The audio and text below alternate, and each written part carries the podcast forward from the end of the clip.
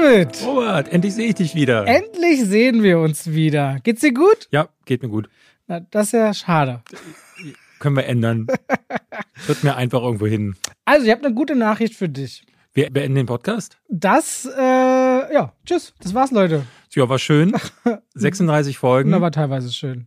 Okay. Die, Ta- zwischen den Aufnahmen. Hast du auch eine schlechte Nachricht für mich? Ich habe eine, nee, ich habe eine gute Nachricht für dich. Die Leute gehen ins Kino in Deutschland. Mhm. Ja? James Bond, den neuen Film Keine Zeit zu sterben, haben fast zwei Millionen Leute am Startwochenende angeschaut, was genau genommen 124 Prozent Steigerung gegenüber dem Zweitplatzierten diesem Jahr ist.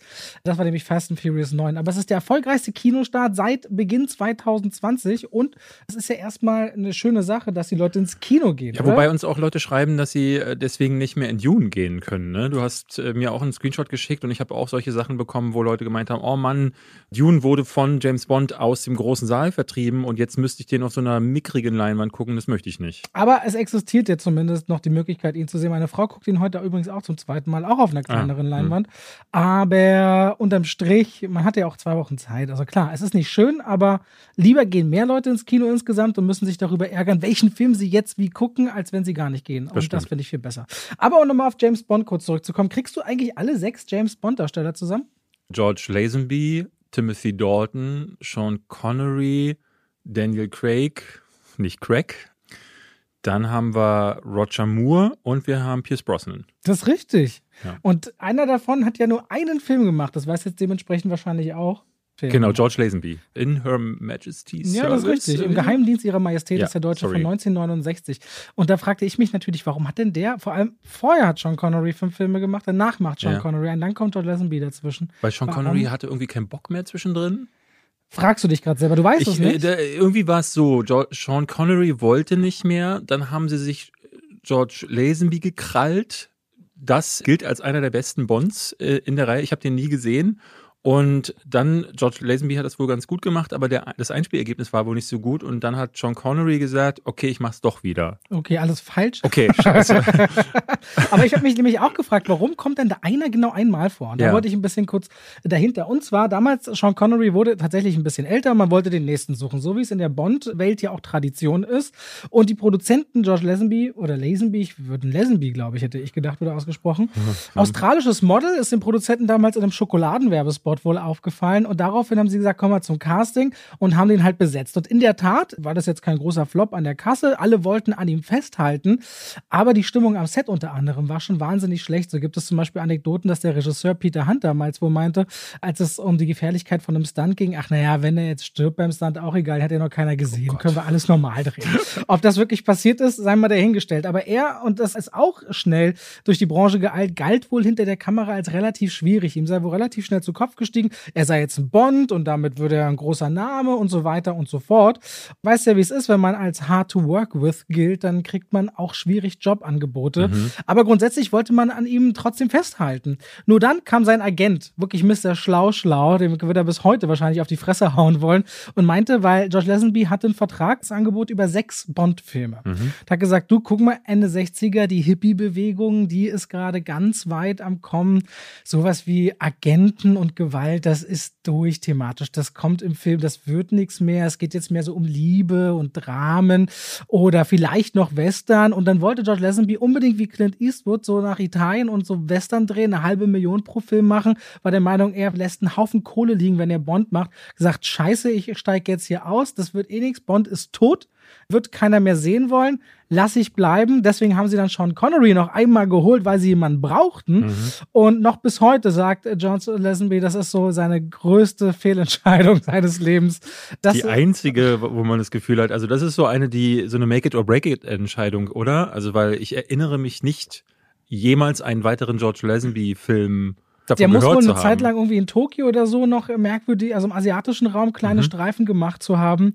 Aber der auf jeden Fall muss so ein Mix aus Arroganz gewesen sein, gleichzeitig Geldgier und einem sehr schlechten Agenten, der also wirklich auf drei Ebenen ihm wahrscheinlich eine Top-Karriere versaut hat. Weil sind wir mal ehrlich, alle anderen Bond-Darsteller sind ja mehr oder weniger entweder Weltstars geworden oder zumindest zu Ruhm und Reichtum gelangt oder was auch immer.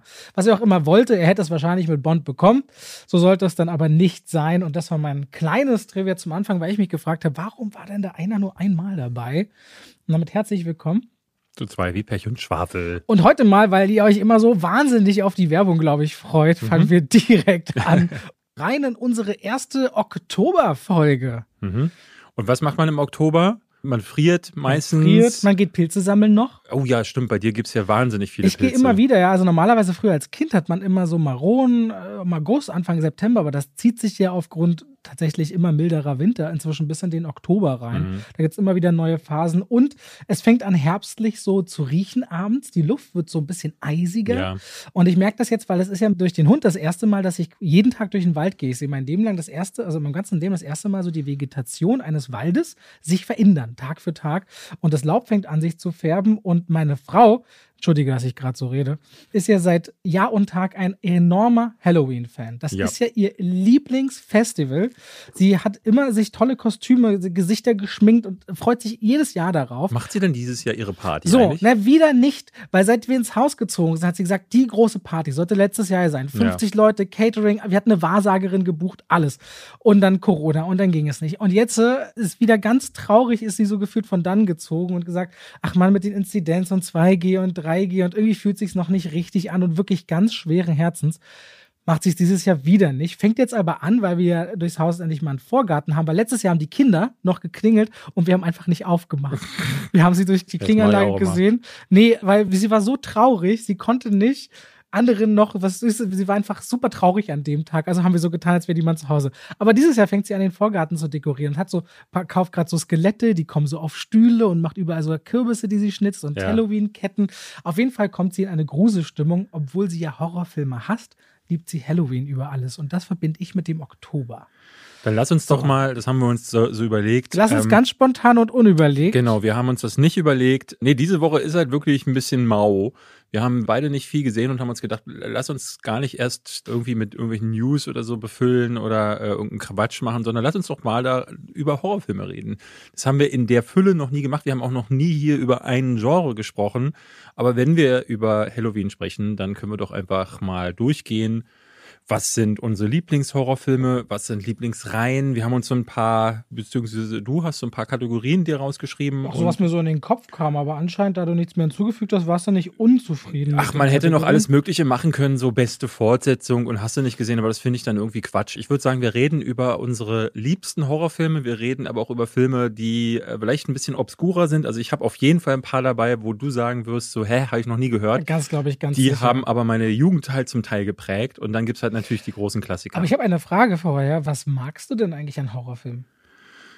Das ist unterschiedlich, muss ich tatsächlich sagen, weil es gibt ja so viele unterschiedliche Genres im Horrorkino. Ähm, manchmal finde ich sogar, dass das stark verschwimmt. Also ich kann zum Beispiel nicht klar sagen, ich hatte jetzt äh, natürlich auch mal so, um meine eigene Liste nochmal zu gegen zu checken, habe ich dann schon geschaut, was gilt denn so als Horror? Also was liest man denn da? Und da hast du dann so Sachen wie das Schweigen der Lämmer zum Beispiel oder wie ähm, Predator zum Beispiel, wo ich tatsächlich sagen würde, da verschwimmen die Grenzen für mich Ja. wo ich das gar nicht mehr so genau sagen kann, ist das jetzt noch Horror. Ähm, aber insgesamt mag ich am, am Horror einfach die so ein bisschen diese Grenzerfahrung. Ich mag, dass da eben auch Themen äh, besprochen werden, weil im normalen Blockbuster-Kino, ne, da muss am Ende alles gut enden, dem Helden passiert sowieso nichts. Und ich finde bei Horrorfilmen mit am schönsten, dass ich nie so richtig weiß, zumindest bei den guten Filmen, wie, Ja. wie endet das jetzt hier? Weil es gibt so viele Horrorfilme, wo es am Ende halt echt nicht gut aussieht für die Beteiligten. Und dann enden die halt, dann hören die halt einfach auf und denkst so, oh, Kloß im Magen. Und das finde ich schön an Horrorfilmen. Ich mag das Fantastische generell, weil eben Film ja ist ja auch so eine Sache, die mir Welten aufzeigt, die es nicht gibt. Ja, und äh, in diesen Horrorfilmen dann mal auch in die Hölle gucken zu können oder in die Vision davon, die sich irgendein Regisseur ausgedacht hat. Oder ins Weltall und da den Horror zu erleben. Das finde ich einfach, das macht für mich Kino aus. Das ist eine schöne Antwort. Ich finde auch gerade, was, das, was du interessanterweise nicht so weit ausgeführt hast, ist diese Grenzerfahrung. Ich mag wirklich diesen Thrill. Ich bin ja zum Beispiel ein totaler Schisser bei Achterbahn.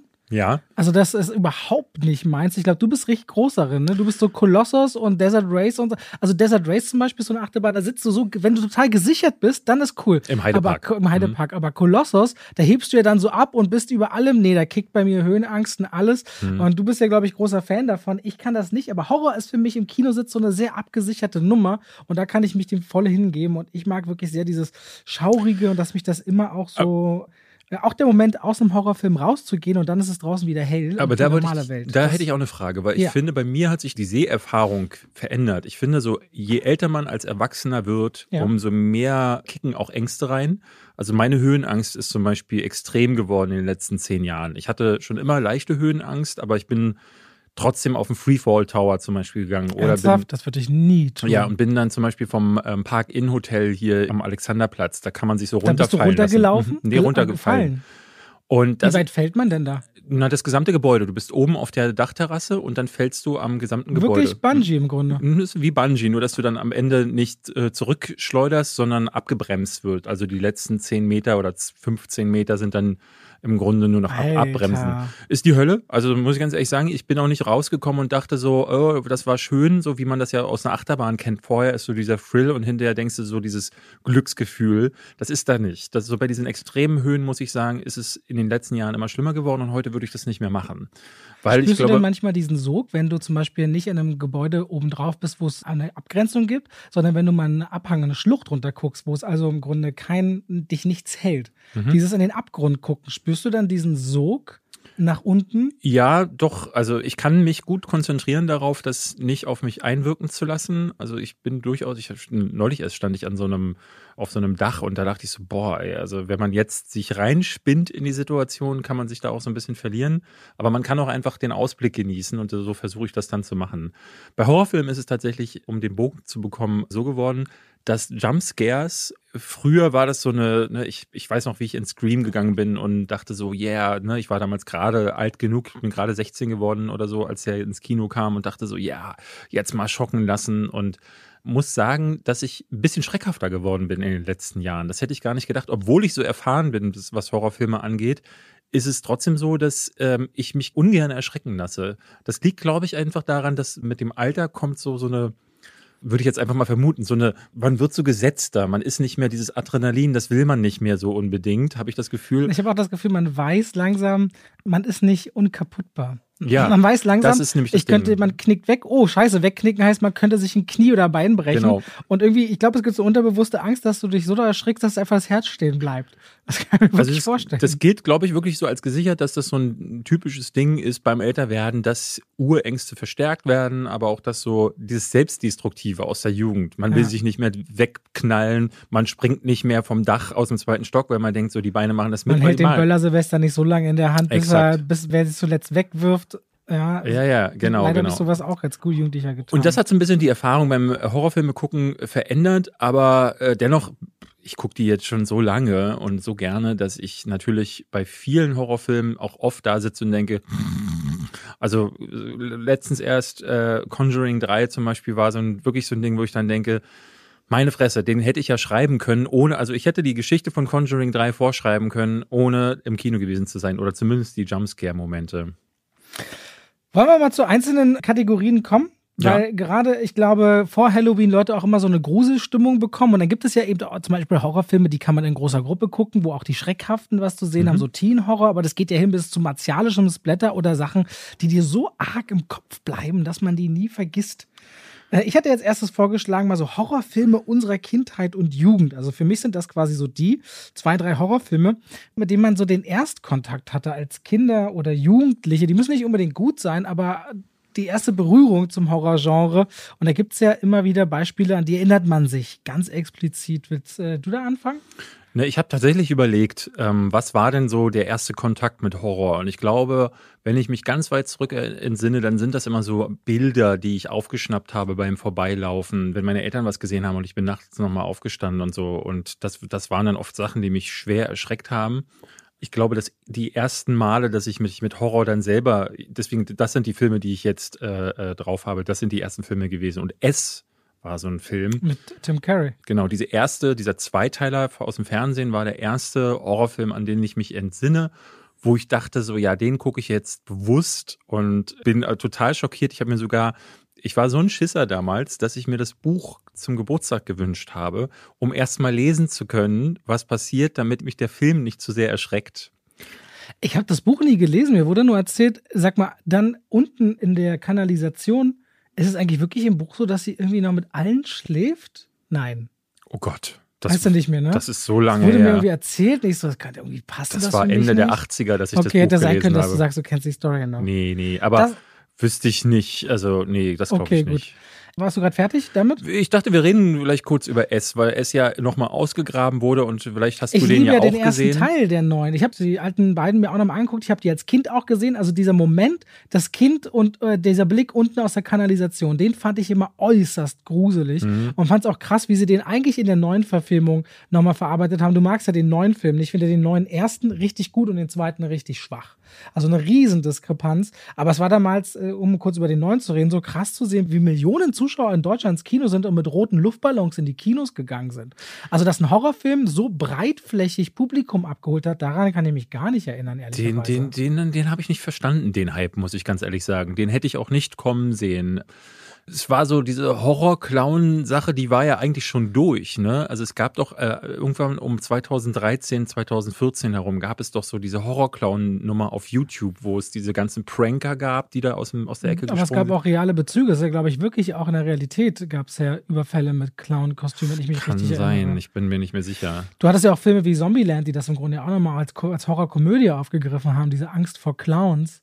Ich glaube halt, Clowns sind einer der ersten, also wenn du als Kind einen Clown siehst, ich fand die nie lustig. Ne? Ich fand auch Ronald McDonald irgendwie bei McDonalds, ich fand den nie cool. Nee, das war bei mir nicht so. Ich muss gestehen, ich hatte nie ein Problem, also ich hatte nie dieses Clown-Trauma. Ich weiß gar nicht, woher das kommt, ähm, dass das sich so bei Kindern so eingeprägt hat.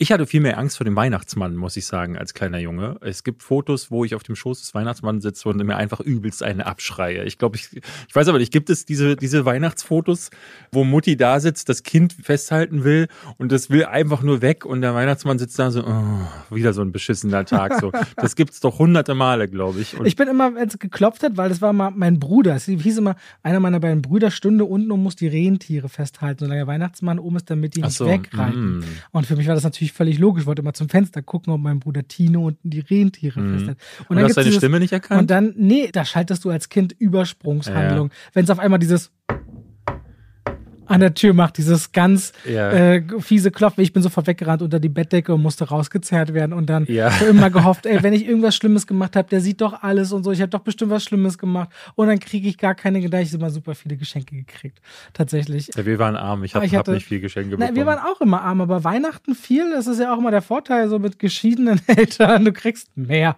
zu Weihnachten Ja. wenigstens. Auf jeden Fall, es habe ich irgendwann als Kind gesehen, fand, also nicht den Film, sondern diese Sequenzen, aber das fand ich gar nicht so gruselig. Weißt du, was bei mir ein Moment war, wo ich richtig Angst hatte? Und zwar, weil ich eben zwei größere Brüder habe, haben die mir wahnsinnig früh, ich muss sieben gewesen sein, ich weiß nicht welcher Teil, aber eine Szene gezeigt mit Freddy Krüger. Freddy Krüger. Der da steht ein Junge, erinnere ich mich noch, unter der Dusche in der Highschool und ist dann wie angekettet. Der ist wie festgebunden, glaube ich, in einer Dusche. Und dann kommt dieses Eins, zwei, Freddy kommt vorbei. Und es hat mein Leben lang hatte ich so Angst vor diesem narbengesichtigen Mhm. Mann und mit diesen Rasierklingenhänden, wie dann Menschen zerschnitten werden. Und ich hatte so Schiss einzuschlafen, weil wenn ich einschlafe, kommt der vielleicht und bringt mich um. Das war eine der allerschlimmsten ersten Begegnungen mit Horror. Und da habe ich auch verstanden, es gibt so ikonische Figuren anscheinend, weil dann meint doch jemand Jason und ich bin ja mit Michael Myers erst viel später, aber mit sieben irgendwann begegnet mir das erste Mal Freddy Krüger und ich hatte richtig, richtig Angst vor diesem äh, Mann. Dessen Geschichte, wie war das nochmal? Der ist verbrannt, weil die, wie war das in der Elm Street? Der war Hausmeister, hat sich, an Genau. den, hat, hat sich an den Kindern vergriffen oder gemordet. Ich weiß es ehrlich gesagt nicht, eins von beidem. Und dann haben die Eltern ihn verbrannt und äh, deswegen ist er dann zum mordenden Killer geworden. Da gibt es, glaube ich, auch nicht viel mehr dahinter. War tatsächlich auch eine frühe Begegnung bei mir. Ich muss gestehen, ich glaube, ich habe den allerersten, es gab damals im, um die 90er herum, gab es auf RTL nachts immer die Horrornacht mit Elvira. Kennst du Elvira noch? Elvira. Das ist in Klingt wie so Hustenbonbons. ja, ne, nee. es ist so, so ein bisschen- Elvira ist so, ähm, musst du mal googeln, die wird dir auf jeden Fall, das Bild wird dir auf jeden Fall bekannt vorkommen, auch wenn du den Namen vielleicht noch nicht gehört hast. In den USA war das früher, gab es ja sowas wie die Creep Show, es gab so Sachen wie den Crypt Keeper, also dieses äh, Geschichten aus der Gruft, was auch nach Deutschland gekommen ist. Und Elvira war eine Show, wo eine Dame in Verkleidung, genau, das ist Elvira, ja, könnt ihr ja zu Hause auch mal gucken. Die hat dann Filme vorgestellt in der Horrornacht und die hat dann immer so einen Horrorfilmen hat dann mal so, heute Nacht wird es besonders gruselig, denn wir zeigen euch und einer dieser Filme war dann, ähm, ich habe dann immer versucht, so Reim zu gucken. Oftmals habe ich mir in die Hose gemacht. Ich habe letztes Jahr erst einen Film wiedergefunden, den ich nie nie gefunden habe. Das lief auch bei Elvira, da geht's um ein Motorrad, das Leute umbringt, ein Vampirmotorrad. Das ist irgendein britischer Low-Budget-Film. Was macht das Motorrad zu einem Vampir? Weiß ich ehrlich gesagt gar nicht, aber das fängt dann an mit Das den Rädern, die vom Leute. Schrottplatz oder so. Es lag auf dem Schrottplatz. Nee, der Teufel ist in den Motorblock gefahren und dann fängt es an, mit den Rädern zum Beispiel Leute zu zerfräsen Ja, und ja. so. Und da habe ich mich als Kind wirklich unter der Bettdecke verkrochen. Und den habe ich, ich kann dir den Titel nicht mehr nennen, habe den letztes Jahr, aber irgendwo auf YouTube gab's den dann, fand ich total witzig. Und Nightmare äh, on Elm Street 1 habe ich da gesehen. Und diese Szene, wo äh, Johnny Depp nach unten gezogen wird im Bett und dann diese riesige Blutfontäne äh, rauskommt. Es ist ja so genial bei vielen Horrorfilmen, dass sie nicht zeigen und der Rest passiert in deinem Kopf. Ne? Es gibt ja legendäre Szenen, ne? Und das müssen nicht mal nur Horrorfilme sein, wie zum Beispiel die What's in the Box-Szene aus Seven. Aber Mhm. ich habe immer gedacht, was hat der wohl mit Johnny Depp da unten gemacht? Kennst du diese Szene? Nein. Johnny Depp in seiner allerersten Rolle im ersten Elm Street liegt auf dem Wasserbett. Plötzlich kommt die Hand Doch, von, von Szene. Freddy die Szene. und doch. zieht ihn quasi in das Wasserbett. Und dann siehst du eine riesige Blutfontäne, die sich über die Decke dann äh, streckt und Boah, dachte ich so, alter Schwede, ist das gruselig. Und äh, später gibt's dann eine Szene, wo eine junge Dame von einem unsichtbaren Freddy aufgeschlitzt wird. Und du siehst dann immer auf ihrer Haut, siehst du, wie die Messer sich reingeritzt haben. Und ich dachte so, Alter, als Kind war das way too much. Und später wurde die Reihe dann immer campier. Ich muss sagen, der vierte Teil war dann einer, der, den ich als nächstes gesehen habe. Und ist bis heute einer meiner Lieblingsteile. Der ist dann von Rennie Harlan gemacht worden und hatte dann schon Karate und Freddy, äh, der auf einer Pizza ein Gesicht war. Und eine Frau hat sich in eine riesige Kakerlake verwandelt und so. Dann wurde es plötzlich genau Das dieser Trash. Kafka. Ja, naja, Kafka- Kafkaesk. Das war so der MTV, wurde dann so zu einem MTV-Ding. Ich hatte ein Video gemacht, deswegen hast du es gehört, so eine Geschichte, äh, wo mein einer Bruder mich bei der weiße Hai, ne, der kam mir angekraucht und als der weiße Hai nach oben springt, kam er so, "Wah!" und ich habe als Kind geheult und ihn treten wollen und hinterher, da war ich so sechs und ich glaube, das war das erste Mal, ich würde sagen, der weiße Hai ist jetzt kein Horrorfilm. Dieser kurze Moment, das war für mich auch so, wo ich dachte, oh mein Gott, das fällt mir gerade dazu ein. Ich will zu einem anderen Film kommen, da war ich eigentlich viel älter, aber was Horrorfilme der Jugend angeht, weil ich habe ihn, glaube ich, zum richtigen Zeitpunkt erwischt, ich muss 13 gewesen sein, da habe ich Blair Witch Project das erste Mal gesehen. Noch Ah, nicht okay. im Kino, Mhm. sondern mit Freunden zusammen, siebte Klasse würde ich sagen, verabredet. Zwei Mädchen, zwei Jungs so, wo du ja auch nie weißt, geht da heute was, Horrorfilm, guck mal, mal sich ankuscheln und so. So ist es Hallo, wenn man 12, 13 ist.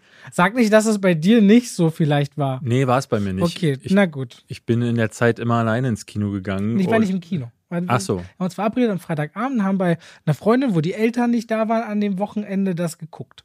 Und damals, da wusstest du nicht, wir dachten wirklich, das ist, wie es am Anfang da steht, echtes gefundenes Filmmaterial. Und wie wir so als Jugendliche, so als Zwölfjährige so da so, überleg mal und dann das und dann machst du dir auch gegenseitig richtig Angst. Wir hatten alle überhaupt total Schiss, in das nächste Zimmer zu gehen. Ich habe in dem Arbeitszimmer von dem Vater gepennt, auf so einer Matratze auf dem Boden. Und dann war mir, ging mir gegenüber ein, ein Totenkopf von einem Reh über der Tür, wo drin das Alarmanlageleuchten so rot rauskam und alle fünf Sekunden blinkt es rot aus so einem Totenschädel heraus, kurz nachdem ich Blair Witch Project das erste Mal gesehen habe. Und der letzte Moment, wo dieses Mädchen in der Ecke steht und die Kamera dann runterfällt. Das weiß ich noch, das hat mich im Horrorgenre so krass gekriegt, weil da hatte ich nochmal so richtig Angst, dass das echt sein könnte. Und das ist, glaube ich, der einzige Film, der meiner dummen Naivität mir das Gefühl gegeben hat, da draußen gibt's vielleicht wirklich doch noch sowas ganz, ganz so herumschlurfende Killer in Wäldern, die es irgendwie schaffen, dass wir uns verirren und so weiter und so fort.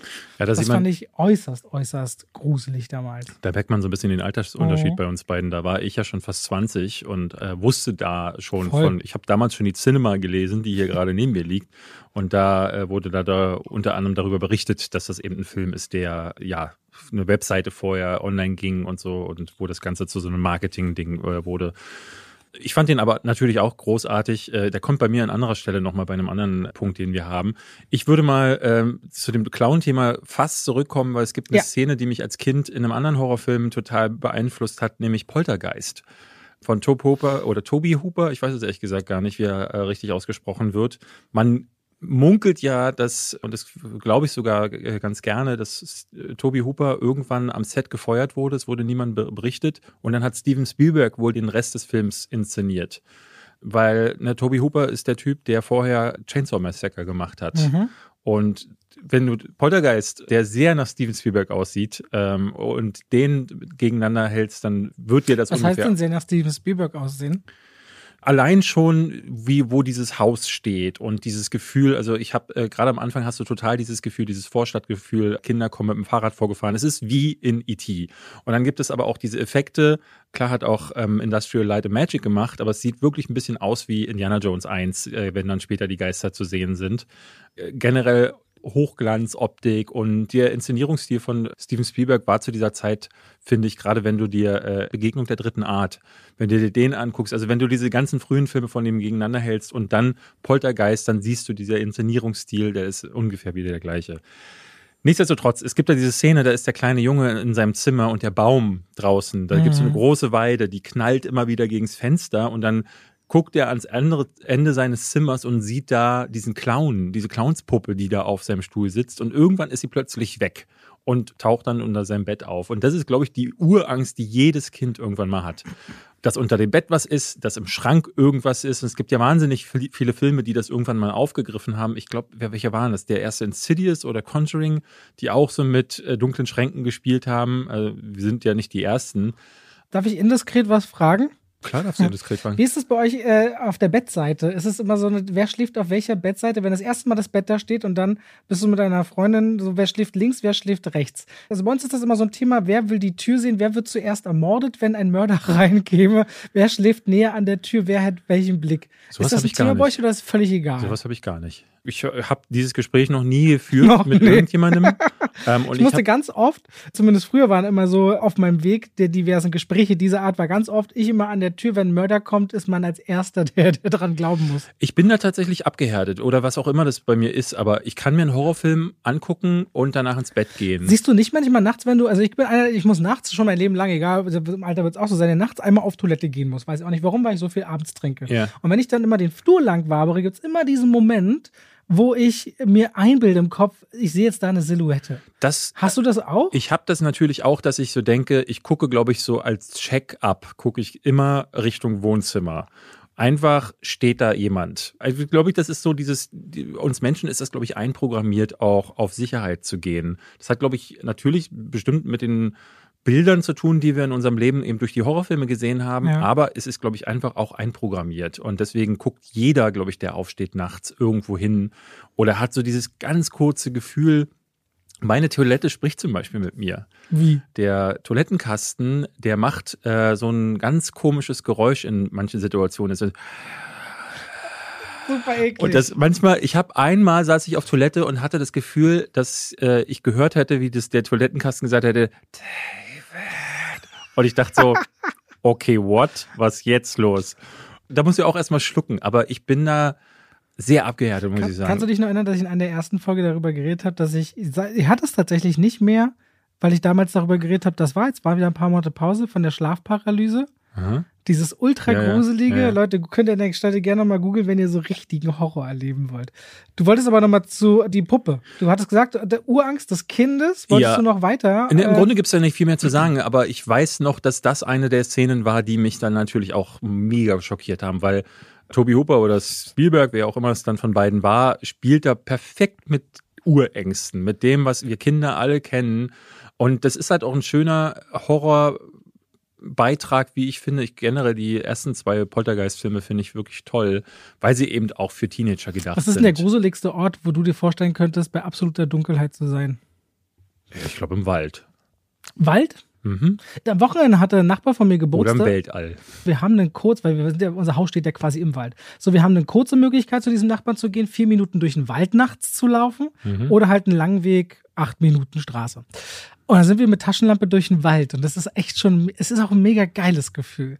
Also es macht wirklich Spaß. Und ich überlege zu Halloween, wenn wir dann nächstes Jahr mal feiern, wollen wir ja eigentlich so mit Kinder, Kinderfragen aus der Nachbarschaft, ob die mit fluoreszierender Farbe im Wald die Bäume anfassen, und auch wieder Nachtwanderungen machen, halt so, wo du auch so Kinderhandabdrücke überall im Wald siehst. Bei euch ist es halt nicht ungefährlich, halt- ne? Mit den Wildschweinen, muss man sagen. Das würden wir natürlich erstens beim Jäger und so anmelden, nicht, dass wir über den Haufen geballert werden aus Versehen nachts. Und wenn du in so großer Gruppe gehst, da kommen keine Wildschweine zwischen. Wenn du zu 10, 15 Nachtwanderungen machst, da sind sie, also klar, man kann nicht immer alles ausschließen oder auch das Brieselanger Licht mal suchen. Ist ja diese ewige Legende von diesem Licht, was nachts durch Brieselang geht. Auf jeden Fall, noch schlimmer fände ich zum Beispiel offenes Wasser. Überleg mal, du bist auf, äh, Mhm. Also im Dunkelheit und Wasser, das ist eine richtig schlimme Kombination, finde ich. Noch schlimmer als Wald. Da habe ich nachher einen Horrorfilm für dich. Den habe ich bei den atmosphärischen Horrorfilmen. Ich wollte sowieso sagen, du kannst gerne die nächste Kategorie mal, weil wir haben ja einige, wir müssen jetzt ja nicht strikt so, wie Genau. ich es mal aufgeschrieben habe. ich würde hier ganz kurz noch zwei Filme nennen wollen in dieser Kategorie, ähm, weil ich sie sonst nicht anders unterbringen kann. Das Ja. eine ist sehr früh in, äh, ich hatte mein erstes Kuscheltier, naja, war nicht mein erstes. Ich glaube, Schnatterinchen war mein erstes von Pitti Platsch. Aber äh, eins, was ich lange, lange, lange mit mir herumgetragen habe, war Gizmo von den Gremlins. Ich bin elf geworden und meine Oma hat mich reingeschmuggelt in Gremlins 2 1991. Explodiert der in der Mikrowelle bei zwei oder bei eins? Eins. Okay. Das ist eins. Und eins habe ich dann nachgeholt und der ist tatsächlich, ne, der war ja auch ab 16 und der ist tatsächlich ein bisschen härter, aber den mochte ich sehr. Und dann habe ich mir auch Critters angeguckt. Kennst du Critters? Critters 3 ist DiCaprio dann, ne? Ja, genau. Ja, nee, ich glaube nicht. Und Critters 2 werden die dann, ne, das sind so eher die gefräßigen, aber ist im Grunde dasselbe, ne, eine Billigkopie, aber in Teil 2 werden die zu so einer riesigen Kugel und rollen über Leute und dann sind da nur noch Skelette da hinterher. Es ist einfach fantastischer Trash. Die würde ich äh, beide gerne noch nennen wollen. Du hattest ähm, eine andere Kategorie, da hat sich das ein bisschen vermischt mit vielen Filmen, die ich sowieso auf so einer Liste hätte. Aber was nicht schlimm ist. Ähm, aber wenn wir über dieses Wasser sprechen, du hattest atmosphärischste Horrorfilme. mhm. Das ist so ein bisschen alles und, und nichts, aber ich habe jetzt mal versucht, vier Filme aufzuschreiben, die mir als erstes in den Kopf gekommen sind, aber da würden auch viele andere gelten. Aber einer, den ich sehr gerne nennen möchte, ist Open Water. Kennst du den? Den haben sie ja teilweise, das müsst ihr euch mal überlegen, Leute, die haben das, glaube ich, auf den Bahamas gedreht. Und die beiden Hauptdarsteller und der Regisseur, das ist mit wenig Geld entstanden, sind immer am Wochenende zum Dreh gefahren. Der ist immer nur am Wochenende so. gedreht worden, soweit ich weiß. Wollen wir mal kurz erklären, worum es geht, weil ich glaube, nicht das- jeder kennt der den. erste Open Water ist, wo sie vergessen werden, ne? Und das Genau. Boot legt ohne sie los, falsch durchgezählt. Genau, Ne? ein Pärchen ist Ehepaar auf sogar, einem- glaub ich. glaube auch, so ein Pärchen ähm, auf einem Bootsurlaub und dann gehen sie ins Wasser. Ich krieg nicht mehr zusammen, warum das Boot plötzlich wegfährt. Die verzehren sich einfach nur, meine ich. Mich, die zählen Aber warum durch. kommen die beiden nicht hinterher? Weißt du das noch? Ja, die fahren doch weg und dann sind die auf dem offenen Wasser. Ja, aber konnten die nicht schreien? Ich weiß es gar nicht mehr. Was war da? Nee, die tauchen, die tauchen. Ach, die das heißt, sie sind noch unter Wasser Ah. und ich glaube, zwei kommen an Bord, äh, werden durchgezählt als da, gehen aber nochmal kurz runter unter Wasser, weil irgendwas sie, noch gucken oder machen wollten und kommen wieder hoch und werden wie doppelt gezählt. Ah, ja, ja. und ja. dadurch denkt man, alle wären vollzählig. Genau, und dann kommt dieses Pärchen wieder an die Wasseroberfläche und das Boot ist weg. Und das ist, ne, das müsste ja deine, deine Terrorveranstaltung Nummer eins sein, weil die beiden dann im Nichts festhängen. Und ähm, das Krasse ist ja Die haben, eben. glaube ich, eine Rettungsinsel oder irgendwas. Nee, Ich klein, die sind wirklich im Wasser nur. Also Ja, ich ne? glaube, ich weiß nicht, wie der Film. Es gibt ja so ein paar, die haben sich dann davon inspirieren lassen. Es gab so einen Film, der hieß, glaube ich, Frozen. Da bleiben sie in so einer Skigondel hängen, die Okay. und werden da vergessen. Aber äh, der ist das muss ja wirklich am letzten Tag der Skisaison gewesen Ja. sein. Sonst geht das doch am nächsten Morgen wieder los. Who, who knows? Ich glaube, aber es kann ja sein, dass du über Nacht schon erfrierst oder dass, äh, ich glaube, in dem? Film sind es dann auch Wölfe, die dann an denen herumknabbern wollen. In Gondel? Open Water ist es dann halt irgendwann ein Hai, der dann kommt und der Film ist besonders schockierend. Ich will nicht zu sehr spoilern, aber es ist natürlich auch diese beiden, dieses Pärchen, ne? beide lieben sich und müssen dann ums Überleben kämpfen. Und es gibt ein paar schockierende Momente, weil das dann halt wirklich so in so eine Richtung geht. Rettest du dich, rettest du den anderen, ganz grauenhafte Vorstellung. Und dann eben noch so, du siehst ja nicht, was ist unter dir. Und unter dir kann irgendwie alles sein. Und das ist ja immer eine der größten Also meine, Ängste. Meine Frau hat davor Riesenangst. Wir waren ja auf den Seychellen und auch Malediven. Wir hatten ein paar Möglichkeiten, halt so tiefes Wasser dort reinzugehen. Und sie hat so Angst. Ich weiß noch eine Situation, da waren wir zu viert auf dem Katamaran und sie ist ins Wasser gesprungen und wie panisch nur zum Strand gesprungen und hat gesagt, Leute, ist mir scheißegal, was mit euch passiert. Ich rette mich jetzt. Sie ist dann losgepaddelt, wie bescheuert. Ich bin mal, vor zehn Jahren muss das inzwischen sein, mit einem Walhai schnorcheln gewesen. Aha. Hat wirklich mit so einem 14 Meter langen Hai einen Meter neben mir und du guckst ihm in die Augen. Also ich Krass. finde immer super majestätisch und gleichzeitig gibst du dich in dem Moment in den Lebensraum, wo du weißt, Hier kannst du nicht selbst bestimmen, ob du gut wieder rauskommst. Hab davor einen heiden Respekt und gleichzeitig ist die Faszination genauso groß bei mir. Aber Open Water hat, ich finde, ein sehr krasses Ende, was mir bis heute im Kopf geblieben ist. Also wirklich ein ganz trauriges und ganz leises Ende. Mhm. Ja, das äh, fand ich an dem Film immer sehr, sehr stark. Tatsächlich, ich habe den immer gerne gesehen. Also was, ich habe den bestimmt drei oder vier Mal gesehen, weil ich den irgendwie beeindruckend fand. Ein ja, ganz ja. einfach gemachter Film, der aber wirklich, wie David sagt, damit spielt, was wir eben für eine Urangst haben. Hattest du den auch auf deiner Liste? Nee, ich habe hier wirklich viele Filme. Ich habe jetzt auch nicht in die Kategorien sortiert, ehrlicherweise. Aber Open Water stand nicht drauf, weil ich immer nicht ganz sicher war, was ist jetzt Horror oder nicht. Und da wäre ich schon wieder so ein bisschen unsicher. Das ist schon irgendwo so, ja, ja, ja. ja. Aber es spielt mit Ängsten und da voll. ja, kann man auf jeden Fall zählen. Ich habe auch ansonsten auf der Liste, würde jetzt bei mir, ähm, oder willst du den nächsten? Na, unbedingt bei atmosphärisch The Witch. The Witch ist ein unglaublich stark verdichteter Horrorfilm, der im Grunde, ja. ich glaube, ein Teil, den den Film gesehen haben, kann mit dem überhaupt nichts anfangen, weil sie eben genau diese visuellen, klaren Reize brauchen von Jumpscares und Co aber der lebt zu 98 Prozent durch dieses Gefühl, da ist was. Ja, man, da ist man, irgendetwas. Man muss sagen, das gibt, diese Trailer-Kampagne war in dem Fall äh, sehr. Irreführend? Nee, nee, eben mal so. nicht. Ne, weil es gibt ja ganz häufig so diese Filme, die leiden dann darunter, dass die Trailer einen auf Boom Bang machen. Mhm. Ähm, selbst The Babadook zum Beispiel, der ja auch gerne genannt wird in so einem äh, Vergleich, hat einen Trailer, der macht viel mehr auf dicke Hose, als der eigentliche Film es dann macht, weil viele dieser Filme ja dann eher so eine psychologische äh, Sache, äh, Richtung gehen. The Witch hat das eben nicht getan, sondern ist von Anfang an, hat der dieses Bild gezeichnet von dem England vor vielen, vielen Jahrhunderten, wo die Leute halt noch hochreligiös waren und wo es halt in der Familie halt die größten Spannungen noch gibt. Und ich habe The Witch tatsächlich immer so als Film gesehen, in dem die eigentliche, die namensgebende Hexe, du, wir hatten ja neulich darüber diskutiert sogar, da meintest du, kommt da überhaupt eine Hexe drin vor? Genau. Der wirft ja eben keine Hexen und Zaubereien um die Ohren, sondern er macht so ein Grusel in der Familie auf. Und ähm, das finde ich viel stärker. Ein anderer Film, der das ja auch sehr, sehr stark gemacht hat, ist Hereditary. In der ersten Hälfte. Zumindest in der ersten Hälfte, ja. Den hätte ich jetzt auch noch mit reingenommen bei Atmosphäre. Würdest du nennen? Ja. ja, ich würde die aber wirklich dann sagen, Hereditary teilt sich wirklich in eine erste und zweite Hälfte fühlt sich ähnlich wie auch Midsommar, äh, wirklich, also das gleiche Regisseur, Ari Aster, fühlt sich wirklich so an, als am Ende, das Ende und Anfang gar nicht mehr so richtig zusammenpassen. So ging es mir bei Hereditary. Ist bei äh, Midsommar noch stärker, wie ich finde. Da finde ich, der fühlt sich an wie drei Filme auf einmal. Mhm. Äh, Hereditary. Und wie eine Ikea-Werbung. das stimmt, ja. Aber eine, wo Köpfe platzen. In Hereditary muss ich äh, dir ein bisschen widersprechen. Ich weiß, was du meinst. Es gibt ja in der Mitte diesen Moment, wo plötzlich alles sich verändert. Ich bin aber trotzdem der Ansicht, der Film wird nie zu einem Jumpscare-Fest, er wird nie zu so diesem Ding. Das habe ich ja nicht gesagt. Er ja. fühlt sich nur an wie wirklich zwei völlig unterschiedliche Grundthemen. Ja. Das eine ist ein Drama und ein Geheimnis in der Familie und die Offenbarung dieses. Das bleibt aber bis zum Ende, würde ja, ich sagen. Ja, und diese Offenbarung dieses Geheimnisses oder was dahinter steckt, wird dann halt sehr, da muss man mitgehen können. Ist das finde ich ein bisschen. Das viel. Ende ist tatsächlich eins, wo ich auch sagen würde, so ist schade, dass er das Ende so, so braucht oder dass er das gewählt hat, aber ich finde es trotzdem gut genug, weil der Rest davor ist für mich einer der gigantischen Horrorfilme der letzten äh, Auf jeden 20 Fall. Jahre.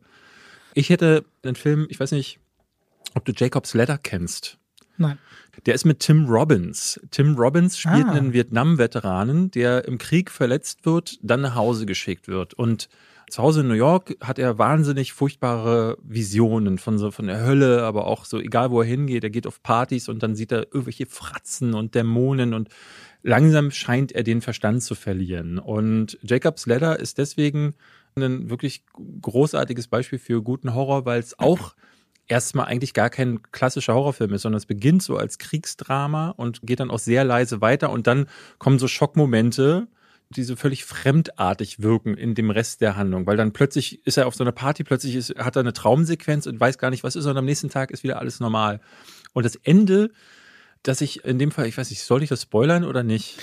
Also ich finde ehrlich gesagt, man kann es. Ich finde halt auch bei Open Water war ich schon kurz davor, aber ja. mach mal ruhig. Das Ende ist, dass er, ihr könnt ja jetzt dann springen äh, für ein paar Sekunden, ich mach mich, hält mich ganz kurz. Er ist tot, er ist gestorben in Vietnam. Also er wurde angeschossen, er ist verletzt worden und ähm, ist dann nach Hause gekommen und alles, was er dazwischen erlebt, den Film, den du erlebst, ist quasi äh, der Übergang ins Totenreich. So die letzte und Sekunde, wo man nochmal so viel Exakt. Sieht. Und am Ende siehst du dann halt quasi, oh, sein Lebenslicht ist gerade erloschen. Und es gab ja wahnsinnig viele Filme, die das später aufgegriffen haben. Aber Jacob's Ladder ist meiner Ansicht nach der erste gewesen, der so ein Ding gezogen hat. Also so einen harten Twist in diese Richtung wo du merkst, okay, der gesamte Film war gerade ähm, einfach nur erleben und das ist sehr clever gemacht gewesen. Deswegen, und der Film hat auch diese ganze Zeit diese Stimmung von irgendwas ist. Und es gibt nicht diese klare Bedrohung. Ne? Es gibt nicht den Werwolf, der aus der Ecke springt. Er ist nicht in ein Haus gezogen, wo die Wände klappern und so. Und es gibt auch nicht irgendwie äh, die Zombie-Invasion, sondern irgendwas ist, aber niemand weiß was. Und dann ist es was ganz Irdisches quasi. Dann ist es einfach nur, er stirbt. Und was ja auch so eine Urangst von uns Menschen ist.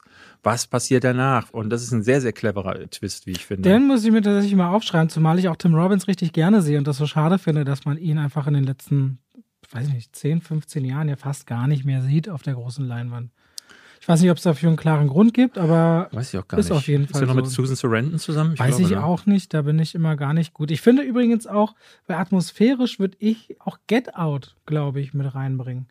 Weil der Film, na, du bist schon, du bist nicht dafür. Nee, ist nicht so ein Na, diese, diese, diese ganze Unstimmung, dass du die ganze Zeit merkst, hier ist doch irgendwas komisch, hier irgendwas. irgendwas. Ich finde, der Film arbeitet richtig gut, die, bestimmt die erste Stunde damit, dass man Ja. sich einfach sehr unwohl fühlt, ehe sich dann offenbart, was die Geschichte ist. Ich würde den schon zumindest mit reingeben, als, falls ihr Get Out noch nie gesehen habt, holt es auf jeden Fall nach. Das ist ein richtig, richtig starker, zumindest Psychothriller. Würde ich vielleicht noch ein bisschen mit dir reinsehen. Hast du noch mehr, die jetzt bei atmosphärisch gerne einbringen möchtest? Ich würde noch zwei nennen, aber das mache ich ganz kurz. Der eine ist Antichrist von Lars von Trier. Mhm. Ja, den habe ich Ähm, tatsächlich nie gesehen, war auf meiner Liste, weil ich alle mal alle Lars von Trier Filme sehen will. Ja. Aber ich glaube, ich habe erst drei oder vier gesehen. ist also von denen, die ich gesehen habe, äh, ist es meiner Ansicht nach einer der stärkeren. Ähm, aber ich habe wenig von ihm gesehen. Das, äh, Hast du die Nymphomaniacs beide gesehen? nee, Die sind echt auch abgefahren. ja, ja, ja, nee, ich habe nicht allzu viele gesehen von ihm. Antichrist ist auch so eine Sache, kann man sich streiten, ob das Horror ist. Es ist vor allen Dingen Ne, man, dem Film wird nachgesagt, er sei sehr misogyn und Lars von Trier ne, hat ja sowieso relativ schwierige Ansichten zum Teil. Deswegen im Nach Einer der umstrittensten Regisseure, die Ja, existiert. Ja, ja, und er sagt auch immer so komisches Zeug und man hat wirklich so das Gefühl, er verarbeitet da seinen Frauenhass äh, oft äh, auf dem Bildschirm und ein Antichrist macht das wahrscheinlich noch am offensichtlichsten, aber als atmosphärischer Horror funktioniert das wirklich, wirklich gut. Und es gibt da so eine Szene, wo da redet ein Fuchs in die Kamera und da läuft es mir kalt den Rücken runter. Also, ne, da Willem Dafoe läuft in den Wald und dann spricht plötzlich ein Fuchs mit ihm. Mega gute Szene. Äh, der andere Film, den ich da nennen würde, ist Suspiria von Dario Argento. Das Da haben wir, äh, glaube ich, letzte Mal drüber gesprochen oder vorletzte Mal. kann sein. Ich glaube, als wir zum Thema Giallo Der, gekommen der sind. den Remake bekommen hat vor kurzem. Mit, Exakt, äh, von Luca Giordannino. Äh, der auch ein interessantes Remake, sagen wir es mal so. Ähm, hast du, hattest du das gesehen? Ja, mit äh, Dakota Fanning und kurz einzuordnen, das ist der Regisseur von Call Me By Your Name. Exakt. Und der da auch ein absolut an, also das ist auch, weil wir über Filme mit Hexen geredet haben. Ja, Ranking. ja, Deswegen ja, haben wir ja. den geredet. Ja, stimmt. Genau, und im Original, äh, der ist halt insofern, der hat äh, diese fantastische Farbstimmung, der hat einen Soundtrack, der dich, der dir allein schon das Blut in den Adern gefrieren lässt. Und ich finde, äh, gerade weil Dario Argento, was der richtig gut kann, ist durch dieses Spiel mit den Farben und mit Licht und Schatten, ab und zu erschafft der Fratzen. Also es gibt am Ende so eine Szene, da kommt so eine Hexe oder so eine Frau aus dem Wandschrank und das ist eines der, eine der furchtbarsten Fratzen, die ich je gesehen habe. Ich muss, muss sagen, Fratzen ist generell so ein Ding, die erschüttern mich immer noch. Also wenn irgendwie so weiße Augen, die Zähne spitz, da bin ich raus. Das ist wirklich, da läuft's mir kalt den Rücken runter. Auch eine Szene, da komme ich gleich drauf zu sprechen, aus einem anderen Film, äh, gibt's auch eine krasse Fratze, wo ich immer denke, so, ey, da erschocke ich mich jedes Mal. Das sind meine beiden Filme, die ich noch nennen wollte. Bevor wir dann bis äh, zur nächsten Kategorie wechseln, David, du wirst es nicht glauben, wir haben ein zweites Mal Werbung in Nein. dieser Podcast-Folge. Damit wechseln wir nochmal kurz in die Werbung und bedanken uns bei Coro Drogerie. Ach, die! Es ist die Zeit der Kürbissuppen, es wird zu Hause gemacht, es wird gebacken und gekocht. Und viele Zutaten, die man dafür zum Beispiel braucht, sind ja lange haltbar. Und wer langhaltbare Lebensmittel sowieso zu Hause lagern möchte, seien das von Nüssen über Mehlen bis hin über verschiedenste Öle, die haben wahnsinnig aufgestockt, die haben jetzt auch Rapsöl, die haben Bratöl, die haben wirklich noch viel mehr zu den Basissachen, die ich brauche. Und das alles in Bioqualität und in großen Mengen. Das ist eben Coro und damit müssen die Sachen nicht extra zum Einzelhandel, das ist nachhaltiger aufgrund der kurzen Transportwege, absolute Preistransparenz. Und äh, tatsächlich haben im Laufe der gesamten Podcast-Zeit mir sehr viele Leute geschrieben, dass sie Coro ausprobiert haben und dabei geblieben sind, weil sie das wirklich eine richtig gute Seite finden. Und auch ich kann das nur bestätigen, es wird unglaublich viel von uns wöchentlich an verschiedensten Produkten von denen aufgebraucht. Und ich bin jetzt gespannt auf neue Öle, kein Witz, weil das, ja, für dich klingt das, klingt das so, du bist, du kochst manchmal ein bisschen weniger, aber zum Beispiel, das, was viele nicht wissen, ein bisschen jetzt, weniger ist auch sehr schön. viele wissen zum Beispiel, ich entdecke mal, Rapsöl ist nicht geschmacksneutral, aber Rapsöl hat zum Beispiel die beste Omega-3, Omega-6-Verteilung. Das ist super wichtig für die Ernährung, David, jetzt ohne Scheiß. Ja. Mag dir auch wichtig sein. Auf jeden Fall, Koro hat wirklich tolle Produkte, seien es Snacks, sei es von vegetarisch, vegan bis hin zu Leuten, egal was ihr kocht, schaut da mal drauf. Die haben auch, wenn man zum Beispiel jetzt auch gerade die Zeit, äh, man erntet im Garten, einmachen will, haben die auch Einmachgläser ganz viel zum selber einkochen. Also viele, viele Dinge, die David noch lernen kann, vielleicht ja. von mir. Und wenn ihr euch entscheidet, bei Coro bestellen zu wollen, könnt ihr mit dem Code Schwafel5, Schwafel als Wort und direkt dahinter die Ziffer 5 nochmal 5% zu dem eh schon sehr, sehr preiswerten Angebot dazu sparen. Und damit bedanken wir uns bei unserem Partner Coro. Danke an Coro. Wechseln zurück zur nächsten Kategorie. Ich hätte ja Lust auf. Habe ich Teen Horror überhaupt aufgeschrieben? Nee, Teen Horror hast du nicht genannt. Ach so, schade. Eigentlich wollte ich auch über Teen Horror reden. Ja, mach. Da ja? fällt mir bestimmt auch aus dem Stand Ja, es gibt ein. so ein paar Filme, wo ich immer so dachte, gerade so in Schulzeiten, oh, die habe ich richtig gerne geguckt. Tierhorror hattest du hattest Hab ich auch geschrieben. Ich meine ah, ja. tatsächlich okay. Teen. Teen, okay. Teen. Ich meine so, wo man Also sowas wie ähm, ich weiß, was du letzten Sommer getan hast. Ich weiß exakt, der Aha. Mann mit der Hakenhand. Ja. Ich weiß, was du letzten Sommer getan hast, aber ich würde jetzt zum Beispiel ganz klassisch. Nee, mach du mal. Fällt dir gerade einer ein, wo du sagst, da, das findest du jetzt ich bin kein Fan von Teen Horror gewesen. Ich selbst, der erste Scream ist nicht so meins, äh, muss ich sagen. Ich, ich habe damals aber wirklich versucht, alles zu gucken. Düstere Legenden, äh, Faculty. Also düstere Legenden fand ich richtig Fandst toll. du gut, ja? Oh Gott, diese Geschichte auf dem, wie sie, das ist ja ein ganz typisches Horrormotiv. Junge und Mädchen, Aussichtsplattform im Auto, küssen sich und ja. dann steht der Fremde daneben dran. Und diese Nummer, wo er die Schlinge um den Hals gelegt bekommt, ich glaube, wo sie fährt und zieht ihn dadurch am Baum hoch und er hängt ihn. Düstere Legend fand ich großartig, weil ich aber vor allem auch seit Dawson's Creek ein gigantischer bis heute Joshua Jackson-Fan bin. Ja. Und Joshua Jackson dort mit drin, dann später Eiskalte Engel, dann ewig lang gefühlt nichts, kam man mit der Serie Fringe wieder und hat jetzt gerade auch eine neue Serie raus, die richtig stark sein soll, auf Apple TV Plus, glaube ich. Ist in der Cinema drin, die neben dir liegt. Muss ich mir gleich nochmal raussuchen. Auf jeden Fall düstere Legenden fand ich ein richtig spannendes Ding, weil ich auch so dachte, diese gruseligen Geschichten, weil sich als Kinder so am Lagerfeuer die Geschichten erzählen, war halt immer so ein Thema und das hat sich da wunderbar eingepasst. Ich mochte halt meistens an diesen Teen-Horror-Dingern nicht, dass sie eben genau dieses Mal nach Zahlen waren. Es gab am Anfang irgendwie diesen Kill oder äh, irgendeine Situation, die dafür gesorgt hat, dass irgendein Killer oder Killerin oder irgendwas auch immer dann losgezogen ist und dann eine Gruppe von Teenagern auseinandergenommen hat.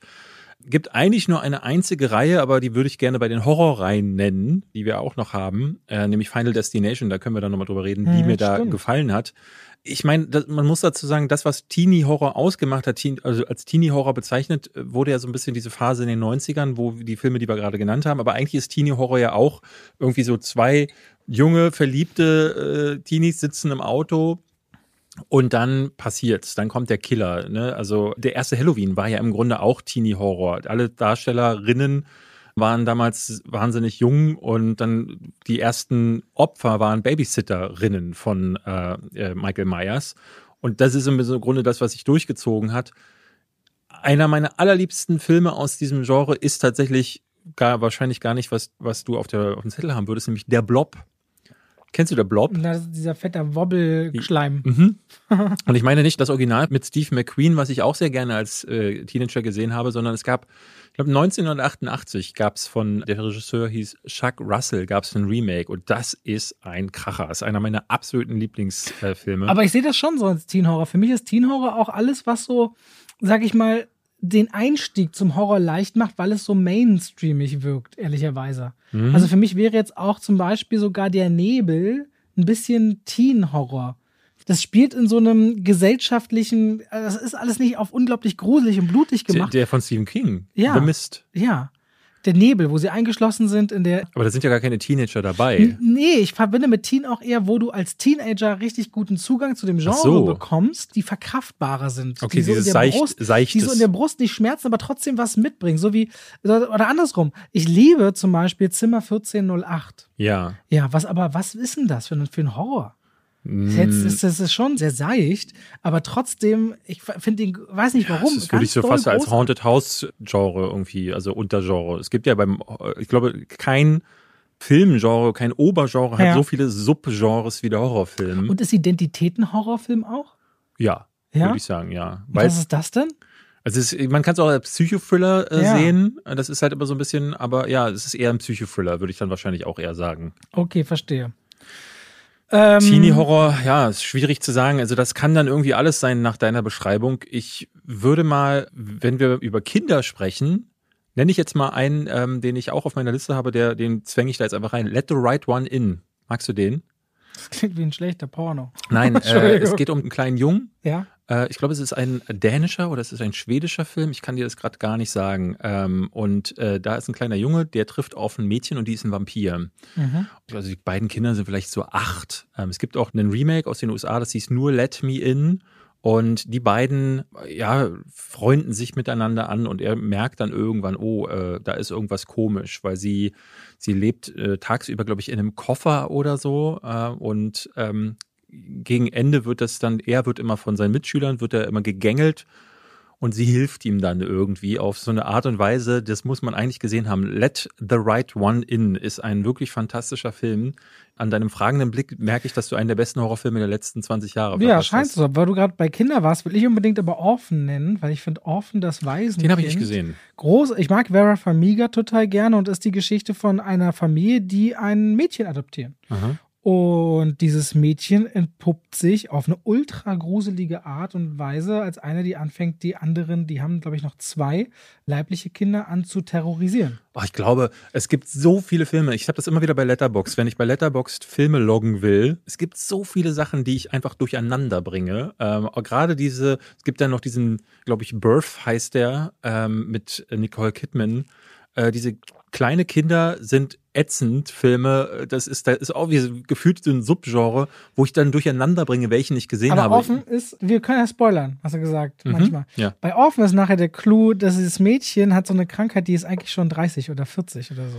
Okay, den habe ich den so gesehen. aus. dann Und habe ich den noch so gesehen. aus. Ja, ja, ja. Und lässt da richtig, also es Stimmt. ist richtig üble Nummer. Stimmt, Also und die macht sich dann auch an den Vater ran. Ist das nicht mit, Ja, Owen, ist mit ja. Wilson, äh, mit äh, Owen, Owen Patrick, Owen? Patrick Wilson. Sind das, sind das dann wirklich beide aus, die, ich nachher in Conjuring übernommen ich werden, ja? glaube, Ich, ich erinnere mich irgendwie so, dass es, äh, bin ich mir nicht mehr sicher, aber das, wie gesagt, das verschmilzt so ein bisschen. Auch neulich, wo ich die Bond-Filme irgendwie loggen wollte bei Letterboxd, dachte ich so, Was ist was? irgendwann hat er mal eine Pistole auf jemanden gezeigt und dann lasse ich es lieber sein, so, weil ich dann nicht irgendwie mich mit fremden Federn schmücken möchte. Also offen das Waisenkind, ich bin hier mal, ist Vera Farmiga, Peter Ah, Skarsgård. Skarsgård, Ah. alles klar, okay.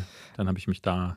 Das fiel mir wir- jetzt gerade zu Kinder ein. Ja, was willst du? Wollen wir mal entweder auf Splatter oder auf Tierhorror gehen? Verdammt, ich wollte Horrorkomödien, aber Ja, dann mach machen ich wir? Horrorkomödien. Horrorkomödien, ja, Horrorkomödien gibt es ein paar, die ich wirklich mag. Allen vorne ran ist Zombieland. Ich habe Zombieland Ah, geliebt. ich nicht. ich finde den Cast großartig. Ey, wenn du mir Emma Stone und Woody Harrelson in einen Film packst, mega. Dann kommt noch Jesse Eisenberg dazu und Abigail Breslin. Noch ein großartiger Auftritt von Bill Murray. Und da ich das äh, Zombie-Horror-Genre mag und diese Überlebensinstinkte von dieser völlig ungleichen Truppe, ich habe mich auf Teil 2 gefreut wie ein Kind. Der ist dann bei weitem nicht so gut. Ich habe Teil 1 richtig dolle geliebt. Also ich finde, der ist witzig, der ist skurril. Da kannst du Leute, die eigentlich total Angst vor Zombie-Filmen oder vor Horror haben, hinsetzen und ganz langsam ans Horrorgenre mit ranführen, weil die haben einfach eine diebische Freude daran, Zombies zu metzeln. Und ich finde, das ist eine so coole Geschichte über einen Roadtrip und gleichzeitig diese dystopische Welt, in der die Welt eher schon überrannt worden ist von Zombies und kaum noch jemand überlebt. Richtig cool. Also Zombieland ist für mich eine Top-Horrorkomödie. Nee, da muss ich tatsächlich sagen, äh, bin ich. Äh, Interessiert keinen David, kannst weiter reden in dieser Film.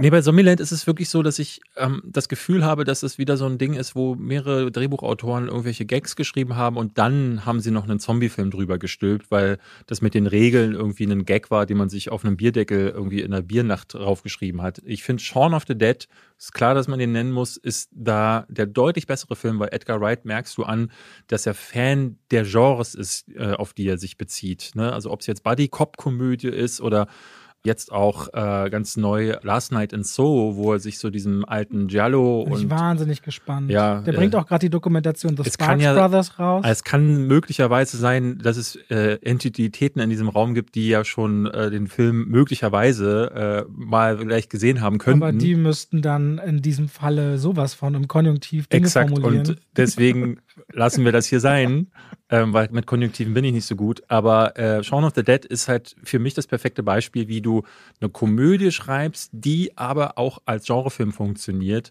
Und Shaun of the Dead wird ja gegen Ende sogar so, das ist halt ein Film, da kannst du nicht die Leute ans Genre heranführen, wenn du sagst, hier guck dir mal einen Zombie-Film an, der ist ein bisschen seichter, weil am Ende wird der halt genauso brutal, wie es halt die George A. Romero-Filme geworden sind. Was ich nur konsequent finde und was ich super fand ja. an äh, Shaun of the Dead. Ich unbedingt Tucker and Dale vs. Evil. Ja. Also, das ist ein so skurriler Film. Ich habe ja auch schon mal darüber geredet. Der dreht quasi diese Idee um, dass so eine Teenie-Highschool-Gruppe fährt zu einer abgelegenen Waldhütte und wird dort abgemetzelt. Das Genre kennen wir ja. Und jetzt stellt euch vor, diese Teenager begegnen an der Tanke, zwei Hillbillies, die sehen ein bisschen freaky aus. Und dann dreht sich der Film aber aus der Geschichte dieser beiden Jungs, die einfach nur voll nett sagen wollten, ey, da ist übrigens die Hütte, wenn ihr dahin wollt, ein paar Tipps geben. Und diese Teenager sind schon so angewidert und sagen, ja, geht mal weg, ihr seid so Freaks, ihr seid bestimmt so, ihr seid gefährlich. Und deswegen reisen die, ich weiß gar nicht mehr warum, aus irgendeinem Grund hinterher oder wollen eigentlich nur angeln gehen und sind dann in der Nähe dieser Teenager, die immer wieder denken, die wären jetzt Killer und wollten sie abmuxen und landen dabei selbst nach und nach in tödlichen Situationen. Und dieser Film dreht einfach diesen Horrorgedanken einmal 180 Grad um und wird dabei so blutig und skurril witzig, dass man äh, einfach mal die Außenseiter die Mitte stellt, die überhaupt nichts dafür können, dass sie einfach mal äh, mit lockeren Klamotten ja. und langen Bärten rumlaufen. Clevere. Tucker and Dale vs. Evil hat auch keiner mehr so schnell mal versucht eh, zu kopieren, diese Idee tatsächlich. Das ist ein cleverer Twist, also äh, die Prämisse umzudrehen und zu sagen, was wäre, wenn die ähm, psychopathischen Killer eigentlich gar keine psychopathischen Killer sind, sondern die Teenies die Psychopathen sind, die sich dann durch alle möglichen Ungeschicke selbst umbringen. Fand ich auch nicht schlecht, muss ich sagen. Ähm, würde ich jetzt aber nicht als einen meiner Favoriten bezeichnen. Es gibt ja ein paar, die so versucht haben mit den Konventionen des Genres. Also Cabin in the Woods war ja auch so, den mochte ich aber leider Der gar mochte nicht. Ich auch nicht. Oder äh, der furchtbare Kevin Fever, den ich ganz schrecklich finde, von Eli Roth aber Tucker and Dale äh, war eine clevere Sache. Ich würde ähm, What We Do in the Shadows nennen. Oh, ist das Horror? Ja. Ja? Das Horrorkomödie. Also, Taika Waititi damit groß geworden. Ja, fantastisch. Also die ersten. Fünf Zimmer Küche Sarg heißt, falls ihr den auf mhm. Deutsch mal gucken wollt. Die ersten 15 Minuten sind mit das Beste, was es in der im Genre äh, Horrorkomödie überhaupt gibt. Hast du die gibt. Serie angeschaut? Nein. Die ist großartig ja? auch, ja. Also finde ich sehr lustig, sehr, sehr lustig. Äh, auch von ihm geschrieben, weil äh, ich mag einfach seinen Humor. Ich glaube ja und unglaublich viele Stars auch drin. Also die Serie kann was, wenn ja. man den Film mochte. Und dann würde ich noch Piranha 3D nennen. Warte, muss kurz erzählen, worum es geht. Achso, ja. What We Do in the Shadows ist im Grunde so eine Mockumentary über eine WG, in der Vampire leben. Ja. Unterschiedlichste Vampire. Also dieser klassische Nosferatu-Style, der tausende Jahre schon lebt und dann so auch so diese jungen, neuen Vampire, die seit ein paar Jahrhunderten und dann einer wird ganz frisch gebissen und es ist super witzig, ne, weil sie auf der einen Seite ihren Lifestyle leben wollen, auf der anderen Seite ähm, dürfen sie nicht entdeckt werden und das ähm, macht großen Spaß dazu zu gucken, wie es auf der einen Seite eine Parodie auf das WG-Leben von Junggesellen äh, ist, aber gleichzeitig eben auch Horror. Und das fand ich fantastisch. Und in der Serie ist es voll geil. Da ziehen sie, glaube ich, nach einem Vorort von New York City und bekommen die Aufgabe von dem alten oberweisen Macker, der nur irgendwie alle 50 Jahre oder so mal aufwacht, sie sollen die Herrschaft übernehmen. Mhm. Aber sie kommen nicht zu Potte und übernehmen halt null eine Herrschaft. Und das ist sehr, sehr lustig und super skurril. Ich hätte noch schnell bei Horrorkomödie gerne drin, der war ganz klein vor zwei Jahren im Kino, Ready or Not. Ready or Not ist so oh, eine, Den fand ich langweilig. Den fand ich ganz cool. Ich, oder andersrum, ich sag nicht, dass der super gut ist. Ich will den Leuten auch noch was Neues mit an die Hand geben. Ja. Es gibt ja nicht wenige Leute, die sagen, alte Filme gucken sie nicht so gern. Warum auch immer. Aber mhm. es gibt nicht wenige. Ich fand Ready or Not ganz süß. Das ist eine Frau, die heiratet eine reiche Familie ein und wer neu in dieser Familie ist, muss ein Spiel mitspielen. Und das geht auf Leben und Tod. Genauso wie ich noch kurz Happy Death Day erwähnen wollte mit Jessica Ruth. Da geht es darum, in der Zeitschleife gefangen zu sein, jeden Tag ermordet zu werden, bis man rausfindet, was steckt denn eigentlich dahinter. Nur zwei neuere Vertreter noch der Horrorkomödie genannt. Ich sage noch Piranha 3D. Den ja. fand ich fantastisch von Alexandre Ajar. Nachdem der seine Franzosen-Filmchen gemacht hat, äh, kam er dann in den USA, hat erst äh, The Hills of Ice, das Remake gemacht, mhm. was auch super war, wie ich fand. Die Szene, wo dem Wellensittich den Kopf abgebissen wird, spitze. Piranha 3D ist ja in 3D, ne? Und es ist halt die, ich glaube, die eine Fortsetzung tatsächlich. Es gab ja damals Piranha und Piranha 2, der von James Cameron inszeniert wurde. Fliegende Killer hieß der damals, da konnten sie nämlich fliegen. Und jetzt in dem Film ist es ein absolutes Splatterfest. Es gibt so eine große Spring Break-artige Party mhm. und da fallen diese Piranhas dann über die Damen und Herren her und beißen denen die Körper durch. Es ist fantastisch. Ich liebe das, weil es wirklich äh, herrlichster Splatter ist. Und dann gehe ich mal schnell durch. From Dust Till Dawn tolle Horrorkomödie, ja, wie ich finde. Ja. Ich weiß immer gar nicht, ähm, ob ich den eher als Blätter oder einfach als Komödie ein, einordnen würde, aber so irgendwo in der Mitte. Fright Night ist ein Favorit von mir. Der mit Colin Farrell? Äh, nee, Colin Farrell, das war von 2011 das Remake. Es ja, gibt noch okay. eins äh, aus den 80ern, das ich besser fand. Der Junge wohnt in einer, in einer Ortschaft und nebenan zieht jemand ein und er vermutet oder behauptet, das muss ein Vampir sein. Das ist quasi die Inkarnation von Graf Dracula. Und es wird so, so ein Psychokrieg zwischen den beiden. Und dann trifft er auf so einen Typen, der im Fernsehen, glaube ich, so war das, spielt er so einen Van Helsing-Verschnitt. Und die beiden machen sich dann auf die Jagd nach die, seinem Nachbarn, der dann natürlich tatsächlich ein Vampir ist, was ihm aber keiner glauben will. Wirklich hilarious, ganz toller Film. Warm Buddies nenne ich immer ganz gerne. Ja, ich weiß immer nicht, ob Komödie. Eigentlich ist es so eine Horrorromanze, aber davon gibt es genau noch null weitere Vertreter. Ja, genau. Aber ich, ich würde es gerne nennen. Und Beetlejuice ist für mich ein Horrorfilm. Ja, das verstehe Irgendwo, ich. eine Horrorkomödie. Mhm. So, das war's. Wollen wir noch weiter? Na, ich würde auf jeden Fall gerne noch die besten Horrormomente machen und ich würde schon gerne noch zu Splatter kommen. Ja, ja, dann bitte. Was möchtest du? Lass uns mal erstmal über Splatter reden.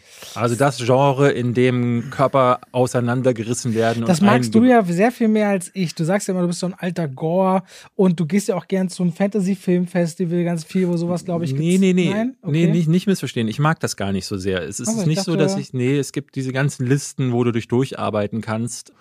Und äh, ich mag das ganz gerne, wenn das so auch so ein bisschen in Splatter, Richtung Splatter-Komödie geht. Ich brauche jetzt keine Folterfestivals, wo den Leuten dann, also sowas wie Guinea Pig heißt es, glaube ich. Ja, Meerschwein. Ja, genau. Diese Reihe brauche ich mir zum Beispiel jetzt nicht angucken oder sowas wie Gesichter des Todes. Freunde von mir gucken diesen ganzen Scheiß und das ist ehrlich gesagt nicht meins. Mhm, verstehe ähm, ich. Ich liebe ja Braindead, das habe ich ja schon mal genannt, der ja Film von Peter Jackson und der ist für mich auch die definitive Ansage, wenn es um Splatter geht. Viel krasser und blutiger wurde es nicht mehr, aber der Film ist trotzdem lustig. Aber dieses Lachen bleibt einem auch immer wieder im Halse stecken, weil die Bilder, die gezeigt werden, boah, da ist zum Teil einiges dabei, was echt ein bisschen heftig ist. Den würde ich dann nennen. Und äh, da hatten sich ja dann Tarantino und wer, wer hat ihn Robert Rodriguez. Robert Rodriguez hatten sich dann mit From Dust Till Dawn ja da auch dann quasi dran versucht. Aber Braindead ist da die Spitze dieses Genres für mich. Okay. Hast du da noch? Ich gehe da gerade ganz klassisch mit Saw rein, weil Saw war schon in, zumindest für mich, wo, da merken wir den Altersunterschied schon so das erste Mal, dass ich so arg damit konfrontiert worden bin. Knochen, Fleisch, ja. zerfetztes Blut. Es wurde immer krasser in den letzten Teilen. Und ja, ja diese Saw-Reihe hat dann super für Furore gesorgt bei Gleichalten bei mir und hieß dann immer, oh mein Gott, er musste gesehen haben und. Ich weiß noch, als ich im dritten Teil saß damals, es gab drei Filme. Ich bin damals immer gerne in die Sneak Preview gegangen, da wo Filme gezeigt werden, die vorher nicht angekündigt werden. Und drei Filme, weiß ich, waren welche, da sind die Leute in Scharen aus dem Kino gegangen. Saw 3, wo der wirklich meiner Ansicht nach der brutalste der ganzen Reihe ist, weil der wird super krass. Wrong Turn, der erste, was ich gar nicht verstanden habe, der ist zwar recht gewalttätig, aber ich glaube, dass da so viele rausgegangen sind, habe ich nicht verstanden. Und der letzte war Hostel.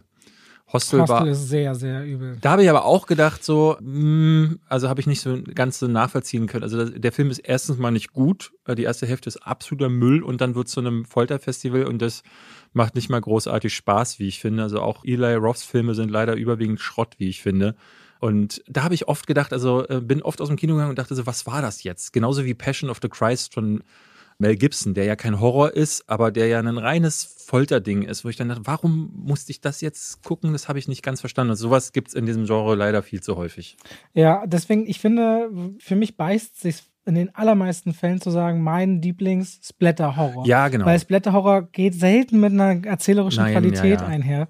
Deswegen, weiß ich, bin ich hier ein bisschen kurz angebunden, ehrlicherweise. Ich habe auch, ich habe mich vorhin mal durch die Liste geguckt und ich habe ganz viele Filme wiedergefunden, die ich zwar gesehen habe, aber wo ich sage so, oh nee, fand ich widerwärtig oder hat mich als Film dann nicht gepackt. Ich habe mal ein paar aufgeschrieben, die es dann aber doch geschafft haben. Einer ist Planet Terror der von Robert Stimmt, Rodriguez. den liebe ich auch. Den mochte ich total und der wird sehr, sehr gewalttätig äh, gegen Ende. Also hat auch die ja nie im Doppelpack gelaufen sind mit Death Proof zusammen. Die waren ja eigentlich zusammen produziert und Mhm. haben ja Haufen Verweise aufeinander. und Trailer in der Mitte sogar. ja. die zum Teil auch wirklich gut sind. Mit Werwolf, Women of the SS von Rob Zombie, äh, tatsächlich mit Nazi, Zombie, Frau, äh, Wahnsinn, wirklich gutes Zeug.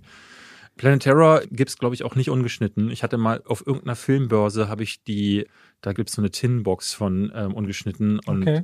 äh, die habe ich mir die endlich mal holen können, weil die kriegst du dann leider in Deutschland ja dann immer nicht. Itchy the Killer. Kennst du den? Nee. Takeshi Miike, von dem mal gehört? Oder ich weiß mal gar nicht, ob er Takeshi Miike oder Ich kenne nur Miike. Takeshis Castle. Nee, Ta Takeshi Mi- Miike ist einer der ähm, berüchtigsten Regisseure ähm, aus äh, Japan, der gefühlt jedes Jahr 48 Filme dreht. Also der hat eine Vita, das ist Wahnsinn. Der hat, glaube ich, 180 Filme oder so gedreht. Und die Hälfte davon ist Trash. Jetzt auf Amazon kannst du dir zum Beispiel Yakuza Apokalypse angucken.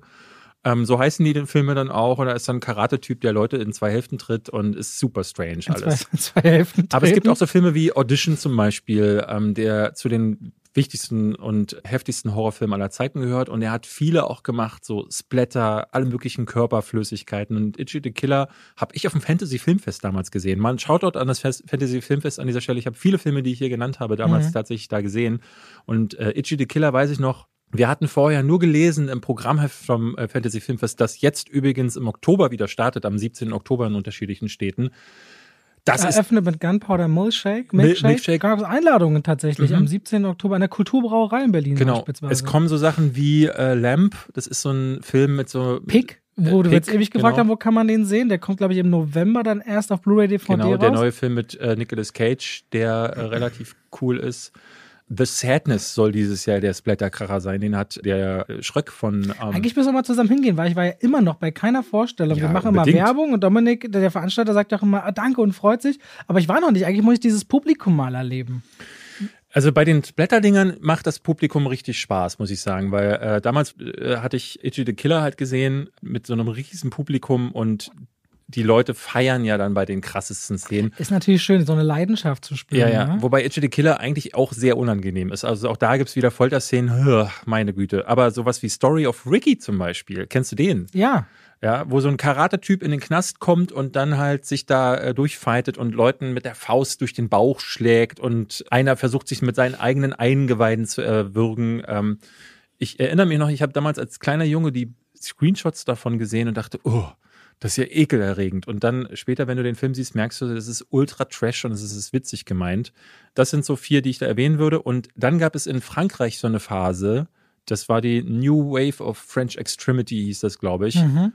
Da kamen High Tension, Martyrs und Frontiers gab es noch von Christoph Gans. Und mein Liebling aus der Reihe war Inside oder L'Intérieur heißt der, glaube ich. Eine schwangere Frau an der Tür klopft es. Sie hat am, ihren Ehemann bei einem Autounfall verloren. Sie trauert, hat ihr Baby, aber trotzdem, äh, ne, sie ist schwanger von ihm gewesen. Ihr Baby hat überlebt und sie will jetzt in den letzten Tagen ihrer Schwangerschaft allein einfach nur in ihrem Haus sein. Auf einmal klopft es an der Tür und eine Frau steht davor mit einer Schere, die sie umbringen möchte und ihr das Baby aus dem Leib schneiden möchte. Und das ist einer der übelsten Horrorfilme, also Splatterfilme auch, die ich je gesehen habe. Inside. Sehr heftig, wenn ihr da, gibt es glaube ich leider aber auch nicht ungeschnitten.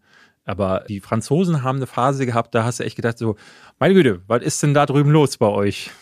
Ich würde gerne noch über die Horrormomente sprechen. Dann machen wir da das. habe ich bei mir Momente, ähm, die mich besonders schockiert haben, die nachhaltig waren ähm, und Sachen, die ich irgendwie nie vergessen konnte.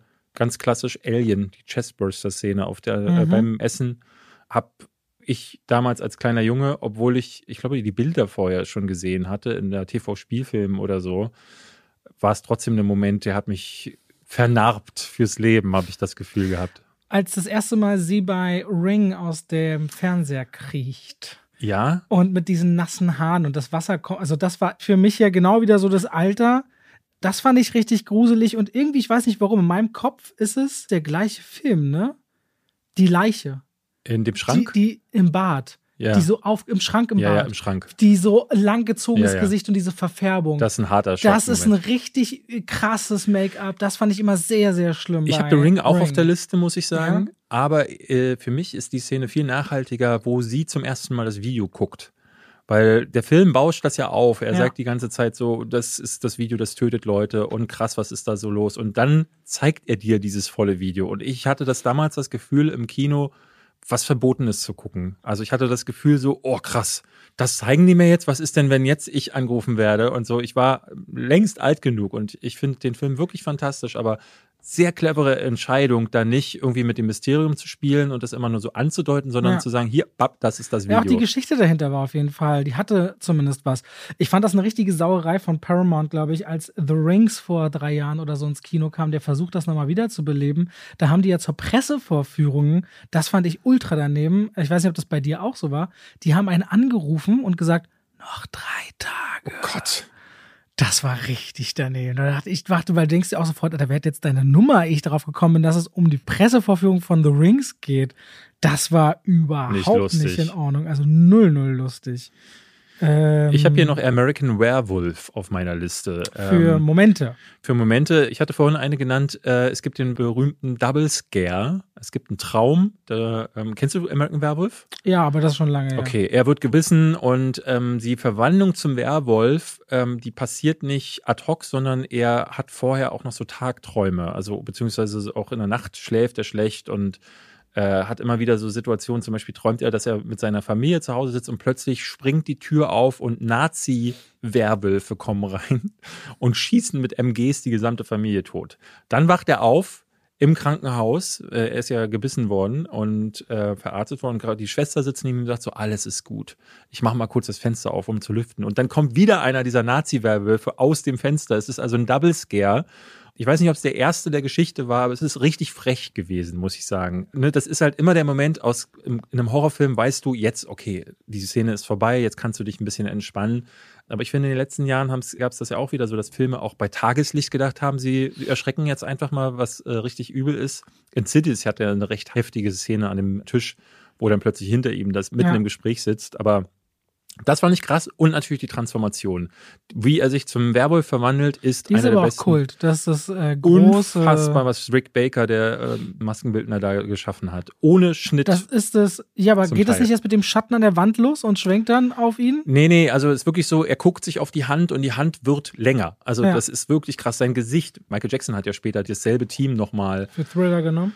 genau, auch mit Rick Baker und wie hieß denn der Regisseur nochmal? Äh, Komme ich, komm ich später drauf. Ähm, das war, wäre eine Szene. Ich habe eine, da geht es nicht um den Grusel, sondern eigentlich um die Dramatik. Und zwar in 28 Days Later gibt es diesen Moment, wo du glaubst, sie haben es einigermaßen geschafft und dann tropft von einem toten Vogel oder Zombie-Vogel Ah, ja, ja, Blut Auge. in das Auge von Brandon Gleason. Und da hat das weiß ich noch heute das erste Mal gesehen habe, war das Moment, wo ich dachte, Vater muss sich jetzt von der Tochter. Für mich war ja der, der da vorne steht und das Ganze zusammenhält, den Ja. Plan hat. Und das bricht weg. Hochdramatisch in 28 Days Later, dieser Moment mit dem Blut im Auge. Ich fand den zweiten Teil fast noch ein bisschen stärker, muss ich sagen. Überhaupt nicht, also wirklich gar Der nicht. Aber Vielleicht wollte ich Anfang- noch mal gucken. Der Anfang, wo Robert Carlyle wegläuft und seine Frau quasi im Stich lässt. Und das ist ja so ein bisschen so dieser emotionale Anker des zweiten Teils. Die Kinder des Pärchens sind dann alleine unterwegs und Carlyle trifft ja später sogar auf die Frau nochmal, die er im Stich gelassen hat. Und das in Verbindung mit der Musik ist eine der stärksten Anfangssequenzen aus äh, irgendeinem Zombie-Film. Jetzt neben Dawn of the Dead von Zack Snyder, den ich auch sehr gut fand, die Anfangssequenz. Aber ja, du hast recht, so als gesamter Film ist Danny Boyles erster Teil wirklich tatsächlich nochmal Neueres Beispiel beim ersten The Quiet Place, als sie da ganz kurz einen Prozess machen mit dem Kind. Ganz Ja. am Anfang, dass ein Film so früh klar macht, hier sind auch Kinder nicht sicher, fand ich sehr ungewöhnlich tatsächlich. Der ist mir auch noch eine Weile im Kopf geblieben. Das fand ich äh, sehr, sehr krass. Ich habe hier ähm, The Descent, das Ende, finde ich wirklich Ist fantastisch. das die, die Hüllennummer? Das ist ja. die Höhlennummer von Mit den zwei Enden. Welches Ende mit den meinst zwei du? Enden. Das Ende, das nicht das Positive ist, Das also das, das Positive. äh, europäische Ende. In den Ja. USA ist es so, also es ist ein Film mit so Höhlenbergsteigerinnen, eine Gruppe aus Frauen, die wollen in eine Höhle und dann wird das plötzlich zu einem richtig klaustrophobischen Ding, weil sie durch ganz enge Räume müssen. Und dann stellt sich auch heraus, unter der Erde sind auch noch Monster, Hilfe. Aber es ist ultra spannend, es funktioniert wirklich gut und am Ende entkommt die letzte Überlebende aus der Höhle fährt mit dem Auto weg und äh, dann gibt es einen Jumpscare und stellt sich heraus, nein, sie ist immer noch in dieser Höhle, sitzt da und guckt im Dunkeln auf ihre Tochter, die sie sich einbildet, die sie ganz am Anfang in dem Autounfall verloren hat. Die Musik dazu und die Implikation, also die Kamera fährt zurück, sie sitzt da, redet mit ihrer Tochter, die gar nicht existiert. Das wird im nächsten Schuss, im Gegenschuss dann zu hören. Die Kamera schwenkt langsam zurück und man hört schon das Näherkommen der Höhlenmonster. Das ist eines der besten Horrorfilmenden, die ich je gesehen habe. Das war wirklich ein ganz starkes Teil. Den mochte ich sehr. Okay. Nee, Moment. Ich nicht? sag nur okay. Die Tonlage. Hast du noch einen? Die Tonlage. Nee, bei dem Moment nicht. Ich höre hör dir auch ehrlich gesagt gerne zu, weil ich sehe das bei dir. Nee, ich würde jetzt. Neil Marshall. Neil Marshall. Neil Marshall. So. Gut, ich nenne noch ein paar. Ähm, der Spider-Walk aus Der Exorzist. Der Exorzist ist mein liebster Horrorfilm der aller Zeiten. Der mit drehen, meinst du? Nee, äh, der Spider-Walk ist, äh, glaube ich, auch später erst in einem Director's Cut hinzugefügt worden. Da läuft sie auf dem Rücken quasi die Treppe herunter. Kopf, genau. Kopf zuerst. Genau. Ja, richtig krasse Szene. Ich habe vorhin nochmal die Szene geguckt. Ich finde die immer noch schockierend, weil vorher gibt es ein ganz langes Gespräch mit der Mutter und dann guckt sie plötzlich zur Seite und dann kommt die Tochter einfach darunter gelaufen und Blut läuft ihr aus dem Mund. Ich denke so, what the fuck? Wer kommt auf sowas? Und vor allen Dingen 1900, ich glaube 77 kam der erste Exorzist raus. Ich habe kurz, fällt mir gerade ein, hast du eigentlich, findest du Wreck gut oder nicht? Die spanische Reihe, wo da wird ein Haus unter Quarantäne gestellt ja, ja. und stellt sich fest, da drin findet etwas tief religiös, fanatisches, äh, krankheitshaftes. Ich, ich weiß noch, dass ich den ganz gern mhm. mochte. Ich mochte sogar das Remake Quarantine, hieß es, mhm. glaube ich, ganz halbwegs gern. Rack mochte ich, mochte ich ganz gern. Das Problem war, dass ich zu dem Zeitpunkt schon übersättigt war von diesen Found-Footage-Dingern. Ja, das Ende war aber gar nicht schlecht und ich habe die Nachfolge auch gar nicht mehr gesehen. Okay. Um weiter schnell durchzugehen. Du musst auch nicht schnell durchgehen. Die Autoszene aus The Hereditary ist eine der heftigsten Szenen der letzten zehn Jahre, wie ich finde. Ja, da, das ist immer so der Punkt, wo ich denke, das ist halt eine super dramatische. Ja, okay, vielleicht haben wir vielleicht nicht so ganz kommuniziert, ob was ist ein sehr starker Moment, ist es für uns der, so ein prägender Moment. Weiß ich nicht, so. aber verstehe ich. Ja, ja, okay. Weil dann würde ich auch sowas wie The Village wahrscheinlich noch nehmen, weil auch der Film ist nicht gut, aber ich weiß noch, das erste Mal, als ich diese Mochte Viecher habe laufen sehen, oder auch die Auflösungsmoment, dass du feststellst, äh, warte mal, das ist ja alles gar nicht, weiß ich, im 18. Jahrhundert. Ja, es gibt ja so ein paar. Ja, ich habe jetzt hier nicht nur, nicht nur Momente, die mich geprägt haben, sondern eher so Momente, ja, ja. die mir eingefallen sind, ähm, weil ich dachte so, wenn ich zurückdenke auf einige Horrorfilme, was fällt mir zuerst ein? Und ähm, dann kamen mir so Bilder in den Kopf und Hereditary ist einer der neueren Horrorfilme, wo ich dachte so, da saß ich wirklich da und habe mir den Mund zugehalten, weil ich dachte so, ich äh, ja dieser Moment, wo er nicht in den Rückspiegel auch gucken will, weil er gar nicht wissen möchte, was ist, das konnte ich total nachvollziehen. Ich würde wahrscheinlich auch, wenn einem meiner Liebsten was passieren würde, ich würde nicht hingucken können. Ich könnte nicht mal helfen, weil ich so schockiert wäre, glaube ich, dass ich einfach in die andere Richtung laufen würde. Und was mich, glaube ich, daran noch am allermeisten erschreckt. Dann will ich kurz noch, wenn wir so, dann kriege ich auch einen Haufen Bilder. Dann ist es das erste Mal, dass, glaube ich, ein Gimbal eingeführt worden ist. Die Fahrt hinter dem Jungen in Shining, natürlich super symmetrisch für Kubrick, rundum um die Ecke. Mhm. So das erste Mal, als dieses Hotel wo die erkundet wird und du merkst dieses, ja genau. Aber eigentlich ist es der Moment, wo es um die Ecke geht. Du mhm. siehst sie noch nicht, aber du bekommst so ein Gefühl für diese Weiten, für diese Flure, für dieses Alleinsein, äh, das dann auch Shining. Ja. Ich habe aus Day of the Dead von George A. Romero die Szene, wo mir bis zum heutigen Tage immer schlecht wird. Das gibt es? Äh, ja, da wird am Ende Colonel Rhodes äh, in zwei Teile zerrissen und das ist also A, Wahnsinn, was die da effektmäßig gemacht haben. Auch die Hintergründe davon ist wirklich interessant, weil die da alle am Set fast erstickt sind, weil die wirklich Schweinedärme, also Tierdärme mhm. geholt haben und dann unter dem Licht der Kameras ist das halt, hat das gestunken wie, also ganz schlimm. Ja, nicht der Kameras, der Scheinwerfer, die ja nicht LEDs, sondern ja, wirklich heiß genau. sind und dann.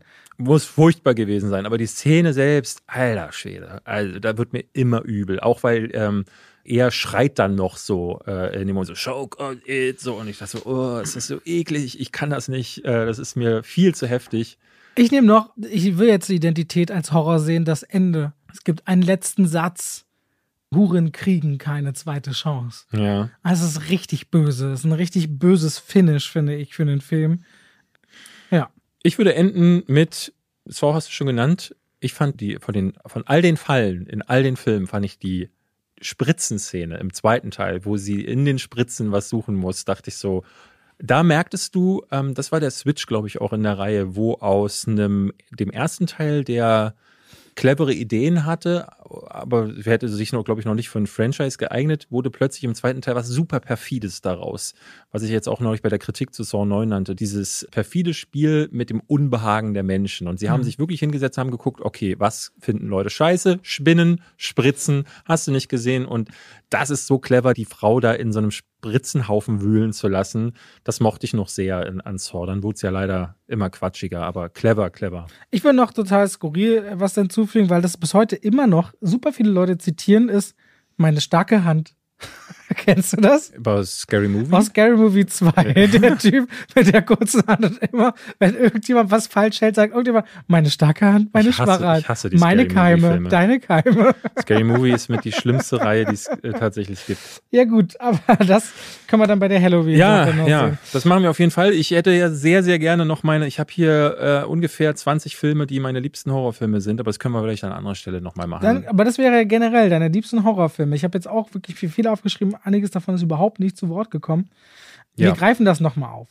Genau, die stehen hier vor mir. Ich kann sie euch an jeder Zeit vorlesen. Machen wir. das mal machen wir soll. machen boah, heute kein Ranking mehr hinten dran. Nee, ist ja Quatsch. Nee, das war ja quasi ein großes Ranking. Ja, anderthalb Stunden. Hattet hoffentlich Freude mit uns ja. heute.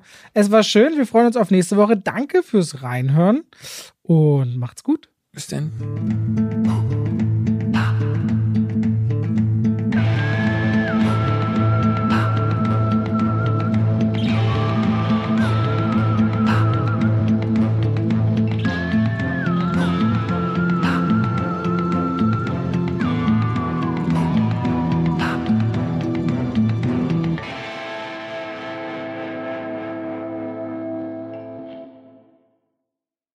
Und damit schalten wir raus aus dem Podcast und rein in die Werbung. David. Ich trinke noch. David.